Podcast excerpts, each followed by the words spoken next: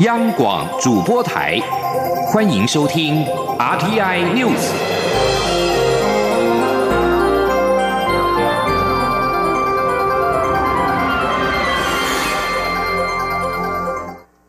各位好，我是主播王玉伟，欢迎收听这节央广主播台提供给您的 RTI News 新闻。首先带您关注。英国伦敦政经学院 LSE 的地球仪公共艺术品引发争议，校方近期进行微调，把台湾和巴勒斯坦旁边加注星号，并且树立告示牌，表示校方欢迎有不同观点的人进行相互尊重的辩论。这个地球仪所引发的争议已经被校方当成一个教学实例。由师生组成的 LSE 去殖民化小组六月在地球仪旁举办了公开讲堂，讨论大学在全球政治与历史冲突当中应该扮演的角色。而对于伦敦政经学院决定维持这个装置艺术，将台湾与中国标为不同颜色的决定，外交部今天表示欢迎及肯定，强调校方这个决定既尊重艺术家原创作品的精神，也彰显台海的现状事实。今天记者王兆坤的采访报道：英国伦敦政经学院校内的一座地球仪装置艺术，四月初传出校方有意将台湾与中国改画成同样的颜色。外交部当时获悉后，立刻向校方表达严正关切，欲请校方尊重台海两岸分治事实，维持该地图原状，避免采取任何可能误导视听的调整。外交部表示，数月来，包括英国国会友人、学者、专家及社会意见领袖，持续透过不同方式呼吁校方维持该作品原样。如今，该校决定维持原貌。外交部除感谢英国各界友人的关心与支持，也肯定伦敦政经学院的决定。外交部发言人李宪章说：“LSE 校方此一决定，既尊重艺术家原创作品的精神，也彰显台海的现状事实。外交部对此深表肯定。”外交部强调，我国乐见伦敦政经学院校方决定维持该艺术作品原貌，并以立牌说明该地球仪。并不代表校方针对任何领土或边界的背书，而未做误导国际视听的不当调整。中央广播电台记者王兆坤台北采访报道。而伦敦政经学院也是蔡英文总统的母校。蔡总统今天透过影片分享，九号参访迪卡科技股份有限公司。为了申请低卡的账号，他还带了伦敦政经学院的毕业证书，并且特别强调他的专长是做总统。前一阵子，蔡总统去了台湾新创公司 Who'sco，他今天透过脸书分享影片提到，昨天他去参观员工平均年龄只有二十七岁的低卡，听听台湾年轻人创业的故事，也了解台湾新创本土社群网站的产业状况。蔡总统还提到，为了申请第一卡的账号，这一次特地把伦敦政经学院 LSE 的毕业证书给带来了，是有钢印的。总统府发言人林鹤明表示，蔡总统注册了自己的低卡账号，并且按照网站规定带来 LSE 的毕业证书提供认证，确认是本人申请。总统也表示，他未来会在低卡上发文与网友互动讨论。继续关注政坛焦点。国民党本周进行一连七天的总统初选民调，几家媒体近日也公布最新民调，指初选候选人韩国瑜的支持度都胜过郭台铭。对此，韩国瑜今天表示，他会尽心尽力做该做的，剩下交由人民决定。而郭台铭则是重炮抨击党中央民调方法有问题，并且批评中常委们坐以待毙，不思改革。今天央广记者刘品熙的采访报道。国民党总统初选民调进入第三天，根据几家媒体做的最新民调，高雄市长韩国瑜的支持度都大胜红海集团创办人郭台铭，新北市前市长朱立伦则位居第三。对此，韩国瑜十号上午受访时表示，他无法百分百掌握民调的数字，反正他就是做他该做的，说该说的，剩下就交由人民决定。他说。告诉人民我们想要做什么，我们忧心什么，那剩下由人民来决定。所以正确的民调数字，目前为止我还没有办法完全掌握。郭台铭九号受访时表示。旁人认为他参选是不理智的行为，但他会不理智的走到底。媒体询问韩国瑜是否认为郭台铭此番话暗示自己可能会脱党参选，对此韩国瑜说：“郭台铭非常聪明有智慧，不可能不理智。他对郭台铭的头脑有信心。”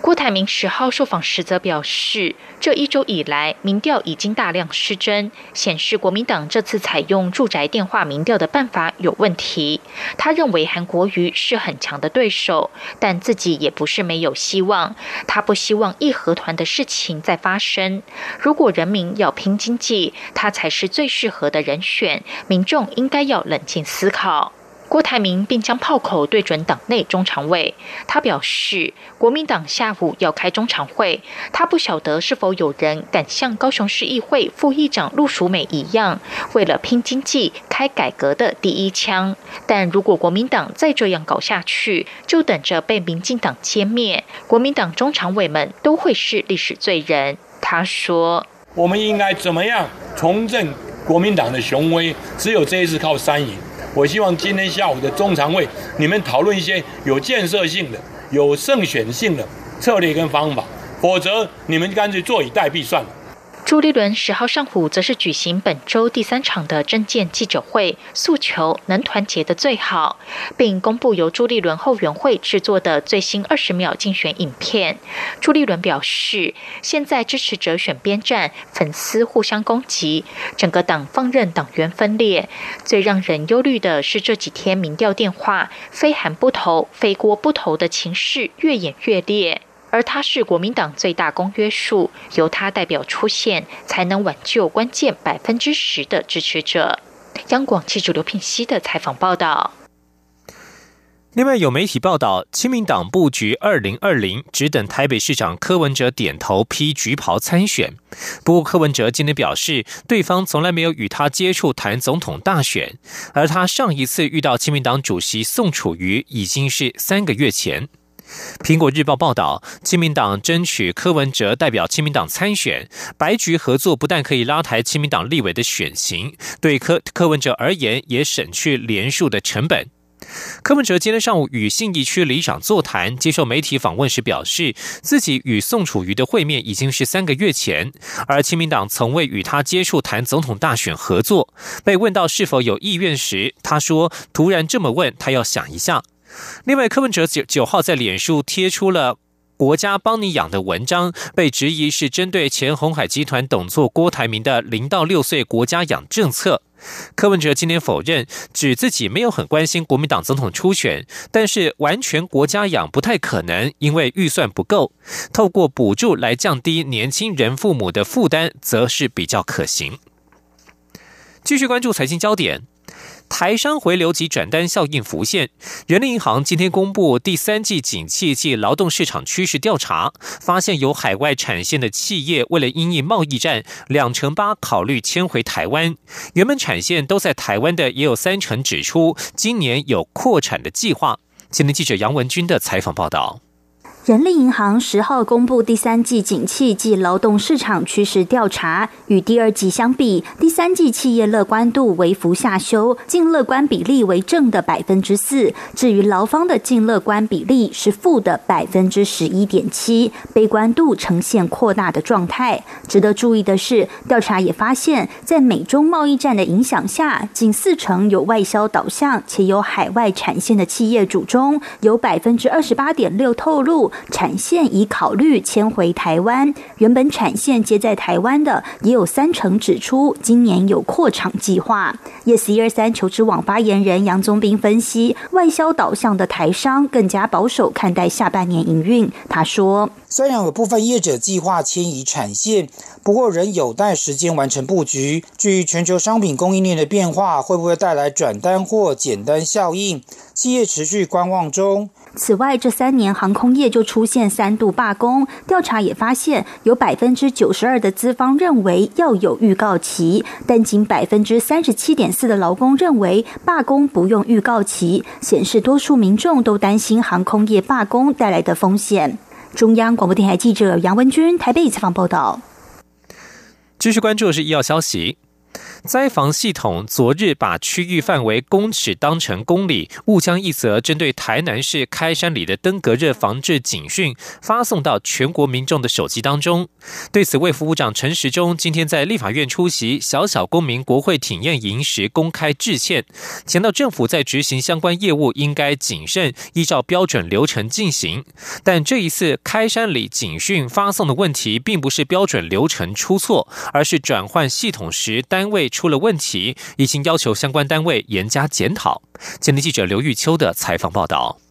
卫福部机关署把台南市中西区开山里的本土登革热疫情防管、资清与有症状尽快就医的讯息，以手机警讯传出，结果误传到全国各地民众手机，造成开山里一系爆红。对此，卫福部长陈时中十号出席立法院小小公民国会体验营时表示，政府在执行相关业务时应该谨慎，依照标准流程。但这次情况并非流程出错，而是。系统输入区域范围由公尺跳成公里，他已要求严加检讨，并向社会表达歉意。那我们自己，我必须要跟大家、跟社会表达我的歉意啊！基本上在这里面，哦，是他我们在输入的时候是公尺三百公公尺，开山里一个定点的三百公尺外，提醒大家要循道清刷。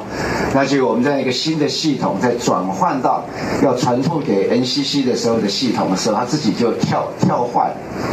好，那所以我们昨天也请我们的单位里面要严加检讨。那现在在做系统的出错中，那再度跟社会表达我的歉意。而民进党立委林淑芬在立法院休会期间，特别举办小小公民国会体验营，邀请国小三到六年级的小朋友到立法院模拟担任一日立委，还邀请卫福部长陈时中接受小小立委的质询。小朋友质询的议题五花八门，包括关切政府是否会限制含糖饮料，政府如何让吸烟的人口减少一半，学校的营养午餐是不是都有检验过等等。也有小朋友关切登。隔热的防治作为，林淑芬指出，国家政策与儿童息息相关，但大人总认为小孩不懂而拒绝讨论。他举办小小公民国会体验营的目的，就是希望能让儿童以自身经验出发，以儿童观点提问，不仅可以促进公民教育、加深民主素养，更是实践儿童权利公约中保障儿童表意权的具体行动。中广电台记者刘秋采访报道。关心国际消息，美国国务院八号批准对台军售案。对此，国务院发言人欧塔加斯九号表示，对台军售是基于《台湾关系法》这项法律，要求美方协助台湾维持自我防卫能力，是为了促进台海两岸与区域和平及稳定。美方长期以来基于美中三公报与《台湾关系法》的一中政策不变。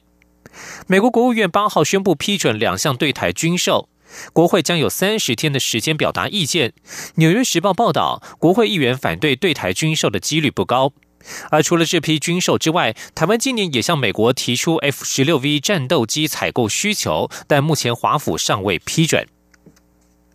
在美洲贸易战的部分，白宫经济顾问科德洛九号向记者表示，美国与中国最高贸易谈判代表透过电话，双方的。对话非常有建设性，他们讨论了举行面对面的会谈。这是美国总统川普与中国国家主席习近平六月底在 G20 大阪峰会同意重启贸易谈判以来，双方首度正式接触。科德洛稍早表示，美中贸易谈判代表本周通话之后，很快就会面对面协商。中国电信巨擘华为遭美国制裁，现在美方也释出善意。美国商务部长罗斯九号表示，华为目前仍在黑名单上，但是将会允许美国公司在不危及国家安全的情况之下向华为销售产品。国际形势方面，尽管美国总统川普曾经为土耳其缓颊，但是美国政府九号重申对土耳其的警告：如果他们执意购买俄罗斯的飞弹系统，必须承担后果。美国国防部已经正式告知土耳其政府，在七月三十一号以前必须取消俄罗斯 S 四百防空飞弹系统的采购案，否则将被排除在 F 三五逆踪战机开发计划之外。但是，土耳其总统埃尔段六月底在 G20 大阪峰会与川普进行场边会谈时，埃尔段表示他有信心土耳其不会因为这这一项采购案而遭到美国制裁。但是美国国务院表示，如果土耳其接受 S 四百的采购案，将会面临真实而且负面的后果。以上新闻由王玉伟编辑播报，稍后请继续收听央广午间新闻。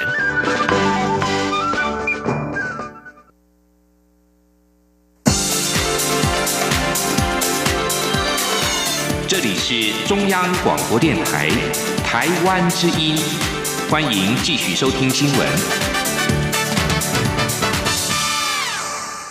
欢迎继续收听新闻，我是陈怡君。铁路警察李成汉日前因为处理台铁的逃六票纠纷因公殉职，警政署提出了修正警械使用条例，让员警更勇于使用枪械。民进党立委张宏禄今天受访表示，他认同让员警不用面对司法追偿，但不应先透过内部稽核机制限制警察。国民党团总召柯。曾明宗也说，修法的大方向他赞成，但是要思考实务上要如何执行，才能够确保社会安全与警察的自身安全。记者郑玲的报道。铁路警察李成汉在执勤时不幸遇害殉职。警政署长陈家清表示，警政署已提出修正警械使用条例，规划成立审议委员会，对于警察使用枪械审议，提供给检察官与法官参考。同时，在国赔部分，也让远警更勇于执法，不必面对民事或是当事人的追偿。民进党立委张宏禄表示，他认为法律作为远警的后盾，不用面对司法是一定要做，也应该要做的。但对于成立审议委员，会，他有不同看法。我们我们我们可以可以试图想，我如果是第一线的同仁的话，哎，我也还不知道你这些人是是要怎么来来评断 我对的还是不对的。应该是讲说，如果有发生任何争议，有上法院诉讼的情况之下，才要透过这个评议委员会给警察人员当后盾，好，而不是他们。变成内部稽核一个机制，我认为不应该，不应该是这样。国民党团总召曾敏宗则说，要思考如何执行，才能避免警察同仁为了维护社会安全，让自己陷于危险境地。大方向我赞成，但细节来看看，能够让实务上更为可行。因为我们不可以一方面要求这些警察。去维护社会治安，但是要限于危险的境界，所以我觉得应该朝这个方向，大方向我们赞成，让他假设没有重大故意的情况底下。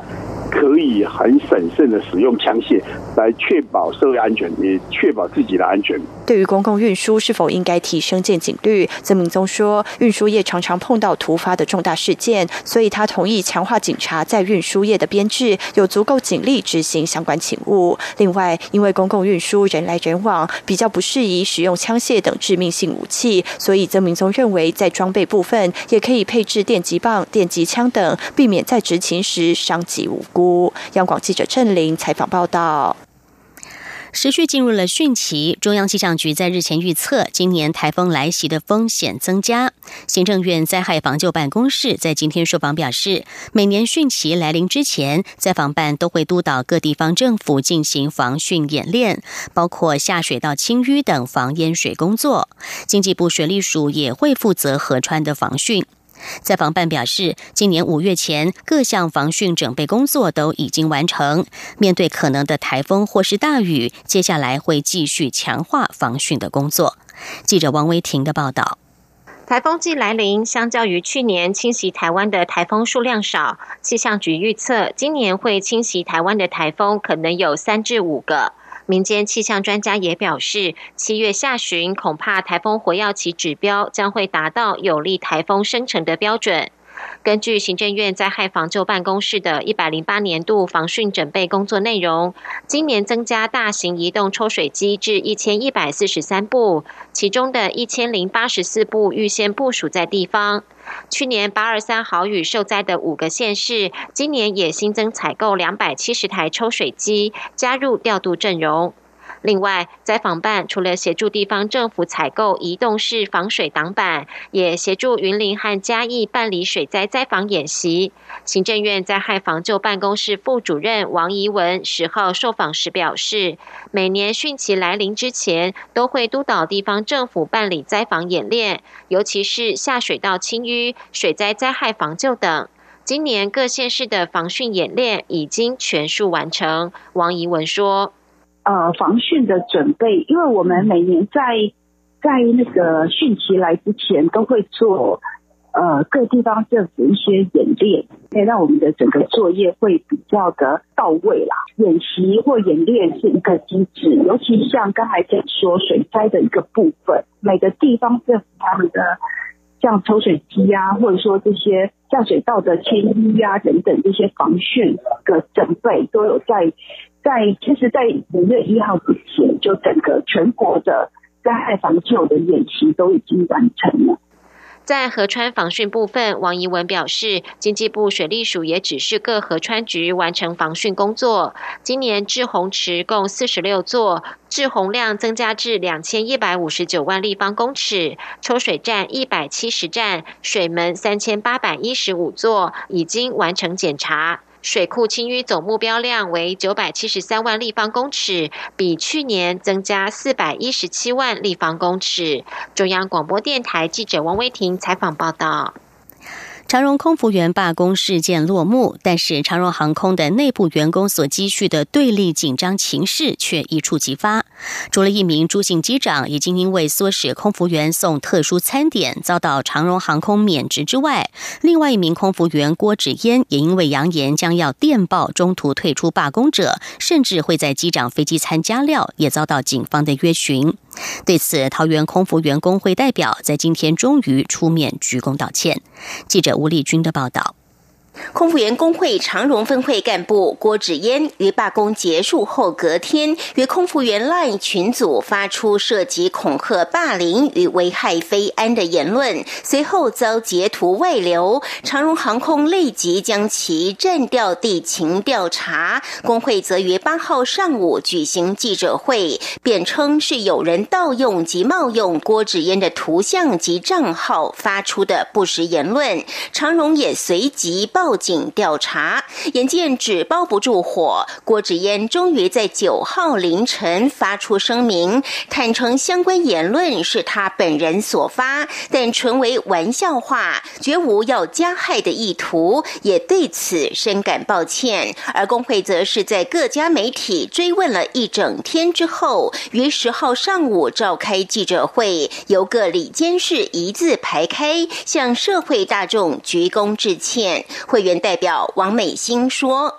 针对当时工会未尽调查责任，未取得郭子嫣赖群主完整对话脉络，故没有在第一时间带郭子嫣说明清楚其发言内容与脉络，导致社会误解。”本会深感抱歉。工会强调，相关霸凌言论及意图并非工会方针，也向社会大众承诺，工会将朝爱、包容、尊重与沟通的四大原则修补牢牢关系，同时以此约束工会成员。理事曲家云说。由于郭子嫣这个事件的部分已经进入司法调查的程序，那希望劳资双方都可以尊重调查结果，重建劳资关系，维持和平义务，然后也不要过度去放大郭子嫣的对话中间产生的所有误会。此外，针对郭子嫣相关加料等危及非安的争议言论，曲家云也郑重向所有空服员喊话。他说：“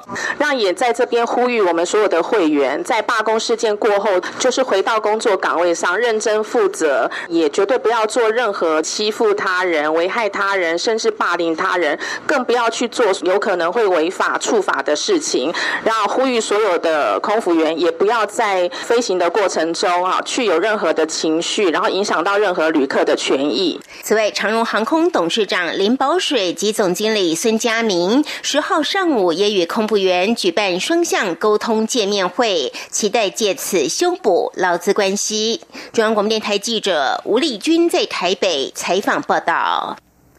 在财经消息方面，太阳能产业掀起了裁员潮，业界出估将近一年来至少裁员资遣三千人。太阳光电发电系统工会前理事长郭宣甫今天指出，台湾推动绿能需求仍在，主要是太阳能上游电池的多晶制成抵不过中国大陆以国家资源扶植的单晶制成，而后者的效率较高，而且价格压得更低，也使得台湾业者只能够开始淘汰制成，导致。了裁员潮。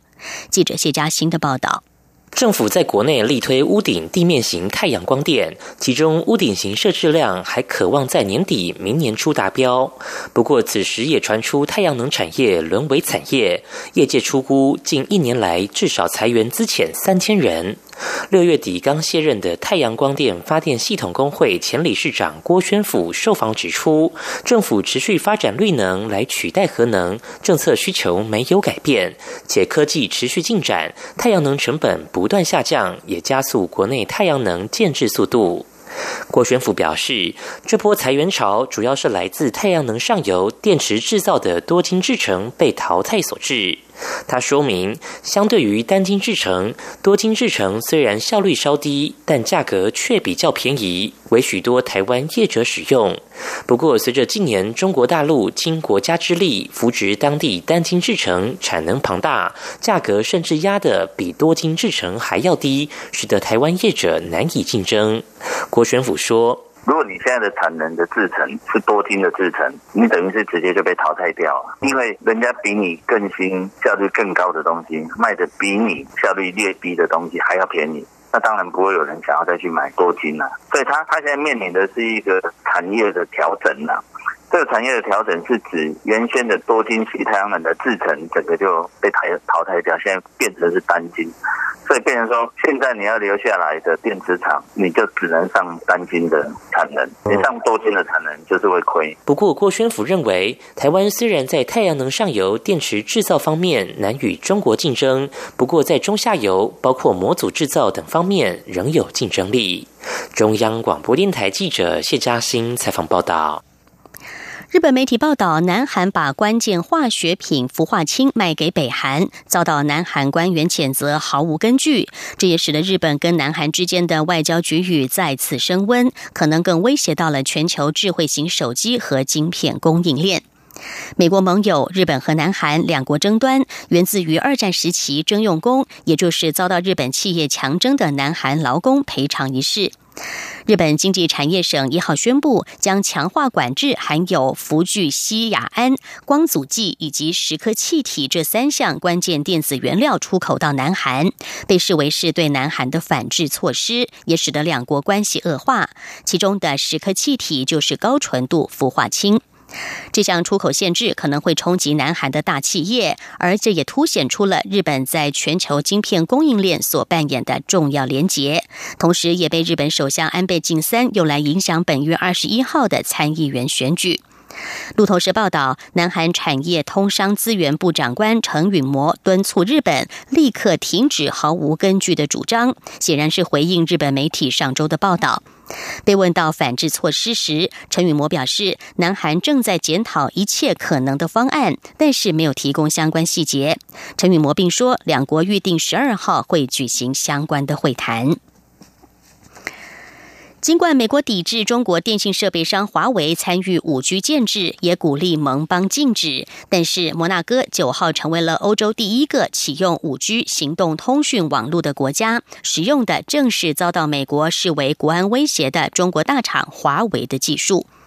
摩纳哥负责数位化转型的跨部委代表金塔表示，在摩纳哥，五 G 意味着所有人会有更好的生活质量和特殊的机会。法新社报道，对于美国指责对北京用于间谍活动的华为来说，这是一个有利于自我展示的机会。根据美国《纽约时报》报道指出，华府寻求北韩恫和，这等于是默认北韩永和国的地位。对此，美国国务院在九号表示，美方期盼看到北韩以冻结国内核计划作为非核化过程的起手式。美国总统川普在六月三十号出乎意料的在两韩非军事区闪电会晤北韩领导人金正恩，双方同意重启自二月川金河内峰会破局之后就停滞不前的工作层级谈判。路透社报道，美国国务卿蓬佩奥指出，谈判时间点可能是在七月，大概会在接下来的两或三周之内。纽约时报先前报道，美国官员间正在酝酿一个想法，也就是要求北韩契合，不如寻求北韩动和。纽时说，华府如果真的做出让步，等同于是默认北韩为永和国。不过，美国国务院发言人欧塔加斯表示，华府当局的目标依旧是全面消弭北韩大规模的毁灭性武器。以上 T N News 由陈怡君编辑播报，谢谢收听，这里是中央广播电台台湾之音。